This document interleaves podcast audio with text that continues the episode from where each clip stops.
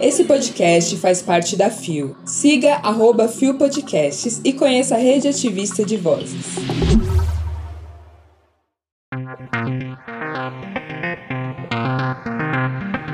Sou a personificação do que querem erradicar, de Sasha Colby. Conheça Caê Guajajara. Cotas aumentam estudos de grupos LGBTQIA+, no Brasil. Quinta-feira, 20 de abril de 2023. Ontem foi o Dia dos Povos Indígenas e vale vocês conferirem e entenderem mais sobre esse recorte social que merece muito mais atenção. Olá, eu sou a Lua Manzano e este é mais um Bom Dia, Bicha. Levanta, viada, vamos assim! O seu podcast diário de notícias sobre as comunidades LGBT QIAP+. Seis e ônibus. Deu no escrever. Sasha Colby, vencedora de RuPaul's Drag Race, sou uma mulher trans e uma drag queen, sua personificação do que querem erradicar. Publicado em 18 de abril de 2023, o site não informou a pessoa responsável pela matéria. Sasha Colby é a mais recente vencedora da chancela RuPaul's Drag Race num dos mais icônicos lip syncs numa final do programa. Sasha, uma das drag queens mais respeitadas nos Estados Unidos da América, começou a sua performance num longo casaco de veludo preto, mas rapidamente removeu para revelar um vestido roxo cintilante. Pouco depois surgiu uma nova revelação, em que a Sasha Colby se apresentou apenas com lingerie e diamantes. A sua vitória vitória estava assim garantida. Passei por tanta coisa, mas foram aqueles momentos mais difíceis da minha vida que me fizeram saber que algo tinha que ser muito bom. É o efeito de elástico. Quanto mais recuamos, mais longe vamos, disse recentemente. Ganhar a 15ª edição de RuPaul's Drag Race parece-lhe agora destinado, pois com o aumento de protestos e ataques contra drag e contra as pessoas trans nos Estados Unidos, é agora que Sasha Colby tem todo o potencial de passar uma mensagem. Sou uma mulher trans e uma drag queen. Sou a personificação do que querem erradicar. Eu não teria sido útil para ninguém mais cedo ou mais tarde. É hoje que eu posso ter mais impacto com minha arte, com o meu trauma e com a minha inspiração para outrem. Essa onda parece um tsunami, um bem grande. A Sasha Colby, uma mulher trans havaiana, aka As No As, a vencedora da 15ª temporada de RuPaul's Drag Race. Eu quero aplausos! E na última temporada tivemos cinco pessoas trans, onde uma delas, a Willow Pill, foi a vencedora da temporada. Uma pessoa trans passando a coroa para outra, que é conhecida como uma das maiores drag performances dos Estados Unidos, foi uma resposta para o que estamos passando atualmente. Como ela disse, sou uma mulher trans e drag queen. Sou a personificação do que querem erradicar. Você tá me entendendo? De acordo com o Centro Nacional para a Igualdade de Gênero, existem pelo menos 50 projetos de leis em que promovem a limitação de direitos de cerca de 350 mil pessoas trans em 19 estados diferentes dos Estados Unidos da América. Ainda em 2023, a gente segue um retrocesso promovido pelo ódio. No estado do Tennessee, foi aprovada uma lei que proíbe shows de artistas drags em espaços públicos, além do fato de que o governador do estado sancionou outra lei para proibir terapias de apoio para jovens trans. Aqui no Brasil, não está muito diferente. Só nesse ano, mais de 60 projetos de lei anti-pessoas trans foram promovidas, em sua maioria por quem fazia parte do partido daquela pessoa que não iremos dizer o nome. Para além disso, é recente a permissão de pessoas transfemininas de participarem do programa. Que porra é essa? Vale vocês conferirem a matéria que RuPaul deu pro The Guardian falando sobre pessoas trans estarem no programa. E foi uma coisa extremamente transfóbica, né? Ah, tá pensando que travesti é bagunça? Mas felizmente, atualmente, nas franquias de outros países, estamos vendo várias bonecas hackeando sistemas com CIS de cisgênero e mostrando talentos. Ah, querida! Confira a matéria do The Guardian, super polêmica da RuPaul, e entenda todo esse contexto. Sasha Kobe, eu te amo muito. Você me ajudou a acolher novamente a artista drag que vive em mim. E esse ano vai ter Lua Manzano voltando. Eu tô passada. AK Tropicals, a drag vai voltar. Deu no Terra Nossa. Rapper indígena Caê Guajajara foi do apagamento à posse de Lula. Sofri muitas violências. Publicado em 18 de abril de 2023 por Stella Piovan. Indígena, não binária, cria da maré e rapper, Caê Guajajara lança seu próximo álbum em 21 de abril, dois dias depois da data que celebra os povos indígenas. Em entrevista exclusiva ao Terra Nós, ela compartilha detalhes bonitos e dolorosos da trajetória que percorre. Relembra a tentativa de apagar suas origens quando deixou a aldeia Nirinzal, no Maranhão, para morar em uma das maiores comunidades do Rio de Janeiro, a Maré.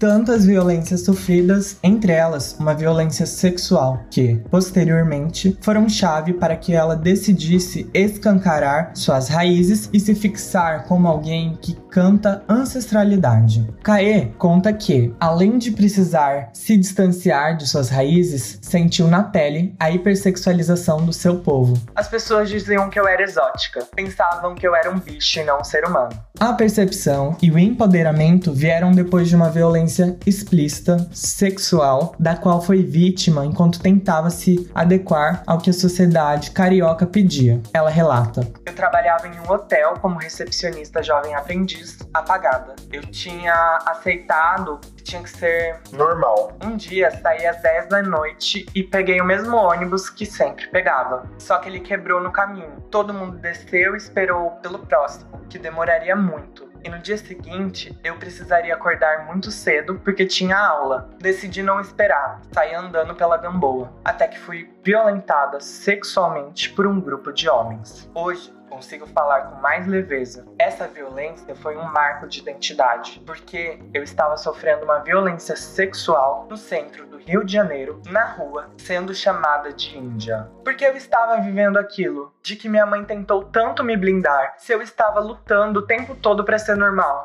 Eu estava com roupa de trabalho, eu não estava pintada. E eu passei por essa violência sendo chamada de Índia. Caê acredita que a pauta indígena ainda é muito menosprezada dentro dos movimentos pró-diversidade. Quando falam em diversidade, qual é a primeira coisa que vem à cabeça? Pessoas pretas. Quando falam em LGBTQIA, geralmente quem ganha o espaço é o homem cisgênero, branco, gay. Raramente vamos ver uma pessoa trans indígena com uma estação que, além da luta, vai cantar sobre coisas aleatórias. São poucos. A gente não vai falar somente de luta, a gente vai falar do que quiser. Ontem foi o Dia dos Povos Indígenas e precisamos falar de pessoas de povos indígenas que fazem parte das comunidades LGBTQIAPN+.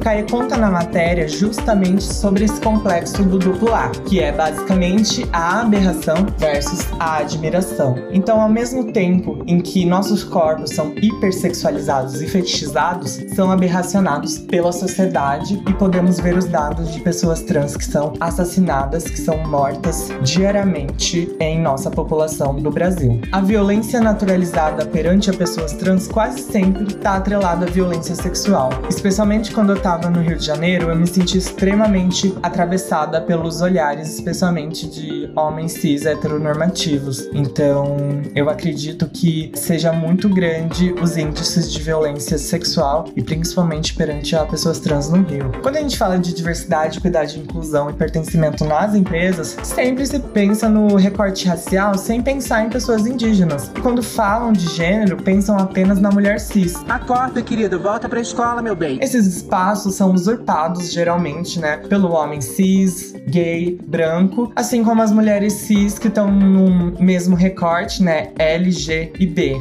Precisamos sim denunciar a falta de valorização de pessoas indígenas nos espaços de poder. Afinal, o Brasil é uma terra de povos indígenas e a gente tem o papel de reconhecer o nosso lugar na sociedade e lutar para promover equidade. Não Não adianta nada postar no LinkedIn, nas redes sobre a data, sendo que você realmente não se importa. Eu também fiz um post, mas indicando pessoas que fazem parte de povos indígenas, afinal é sobre protagonismo. Consegue distinguir? Vale lembrar também que as deputadas Célia Chacriaba e a Erika Hilton protocolaram no dia de ontem um projeto de lei em prol da inclusão do nome de Tibira, que foi a primeira vítima fatal de LGBTIA fobia que se tem documentado na história em nosso país, no ano de 1614. Conforme o texto, fica inscrito o nome de Tibira do Maranhão no livro dos heróis da pátria, depositado no Panteão da Pátria e da Liberdade Tancredo Neves, em Brasília. A direita surta!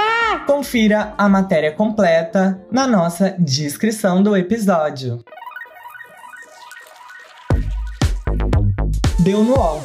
Política de cotas acentuou o interesse por estudos de grupos LGBT no Brasil, diz historiador.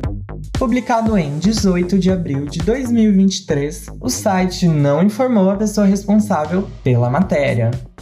Benito Schmidt é historiador e professor da Universidade Federal do Rio Grande do Sul, UFRS. Atualmente, ele está em Paris como professor visitante da Escola de Altos Estudos em Ciências Sociais, EHESS, na sigla em francês, e ministra uma série de palestras sobre o tema atual de suas pesquisas, a história LGBTQIA+, brasileira e mundial. Antes de se dedicar à história LGBTQIA+, Benito Schmidt desenvolveu pesquisas sobre gênero biográfico história social de memória, do trabalho, relações de gênero e ditaduras na América Latina. Ele aponta que o interesse pela recuperação da história de grupos subalternizados que foram historicamente invisibilizados como mulheres, pessoas escravizadas, operários e índios se acentuou com a política de cotas no Brasil. A entrada de estudantes e depois de professores que também pertencem a esses grupos acentuou esse interesse, afirma o historiador. Ele lembra que antes os estudos sobre esses grupos eram feitos principalmente por historiadores brancos, cisgêneros, heterossexuais de classe média, e que agora vemos intelectuais que pertencem a esses grupos também fazendo a história desses grupos. Atualmente, a pesquisa de Benito Schmidt sobre a história LGBTQIA+, tenta identificar os lugares de memória do movimento no Brasil. Lugares de memória, que é um conceito desenvolvido pelo historiador francês Pierre Noah, são museus, arquivos, monumentos, centros de memória. O historiador gaúcho indica que, sobretudo, a partir dos anos 2000, começou um movimento para a construção de arquivos associados a esses grupos para preservar os vestígios dessa memória, que muitas vezes estão completamente apagadas. O Museu da Diversidade Sexual em São Paulo foi o pioneiro. Schmidt ressalta que esses arquivos são chamados de sensíveis pelos historiadores porque a gente sabe que em movimentos de conservadorismo eles podem eventualmente até servir para fins de perseguição. Uma discussão atual na França sobre o destino dos arquivos LGBTs se eles devem ser custodiados pelo Estado como qualquer outro acervo, ou se pelos movimentos. Pode ajudar o Brasil na constituição dessa memória, acredita o professor. Entender sobre recortes sociais é sobre aprender a viver em sociedade, né? É, garrafa. Não é apenas sobre respeitar, mas a gente tem que valorizar a diversidade em que a gente vive. O Benito é um exemplo nesse aspecto que se aprofundou nos estudos pensando nas nossas comunidades.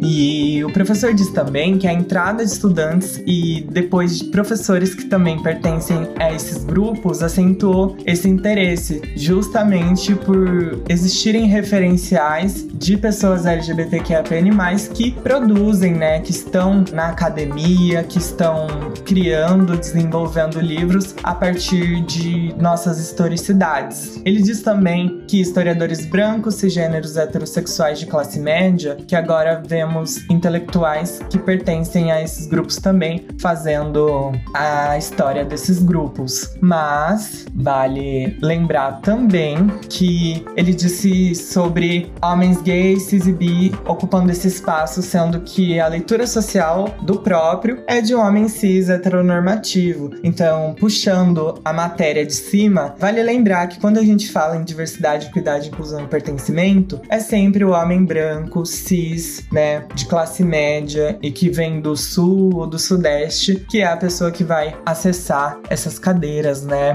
E a gente tem que também lembrar, né, que os nossos desenvolvimentos sociais, pensando em comunidades LGBTQIAPN+, foram desenvolvidas, né, por pessoas indígenas, por pessoas trans e pessoas que também fazem parte das comunidades LGBT+, né? Se liga, Quero deixar um salve para o Benito e também puxar uma provocação. E aí, Benito, cadê você convidando pessoas trans para protagonizarem pesquisas junto com você?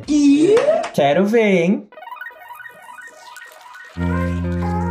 Chegamos ao final de mais um Bom Dia Bicha! Sigam pessoas de povos indígenas nas redes, se educam, entendam seu lugar na sociedade como uma pessoa que realmente se importa com a diversidade em que vivemos. Brota, vambora. O Bom Dia Bicha tem identidade visual, edição e produção de Rod Gomes, o maravilhoso, idealização do lindo do GG, pesquisa e roteiro do Maravigolden, Zé Henrique Freitas, que também apresenta juntamente com pessoas maravilhosas, incríveis como Bia Carmo, Gabi Van, GG, Isa Potter, Euzinha Lua Manzano e Rod Gomes. O programa integra a Fio Podcasts. Conheça outros programas da Rede Ativista de Vozes. E não deixe de nos visitar e de nos seguir nas nossas redes sociais. Os links para as redes e para as matérias que você ouviu neste episódio estão na descrição.